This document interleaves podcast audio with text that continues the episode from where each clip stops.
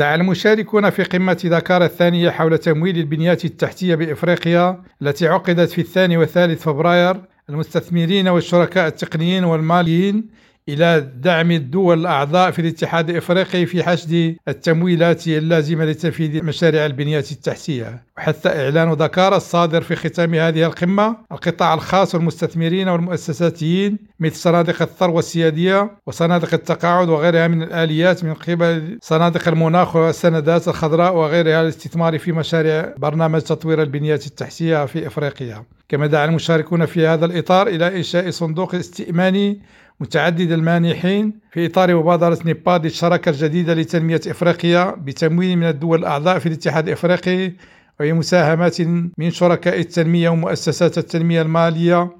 والقطاع الخاص ومصارف التنمية المتعددة الأطراف. شارك المغرب في هذا الحدث بوفد يضم المصطفى فارس الكاتب العام لوزارة التجهيز والماء ومحمد حسان الإدريسي رئيس قسم بمديرية المغرب الكبير وشؤون اتحاد المغرب العربي والاتحاد الإفريقي بوزارة الشؤون الخارجية والتعاون الإفريقي والمغاربة المقيمين بالخارج وأحمد شلبي المدير العام لمجلس هندسة التنمية وسفير جلالة الملك بالسنغال حسن الناصري. ونظمت هذه القمة من قبل وكالة التنمية بالاتحاد الإفريقي وحكومة السنغال بهدف تعبئة التمويلات الضرورية لتسريع تنفيذ مشاريع البنيات التحتية بالقارة الإفريقية. كنينة حب الكريم ريم راديو دكار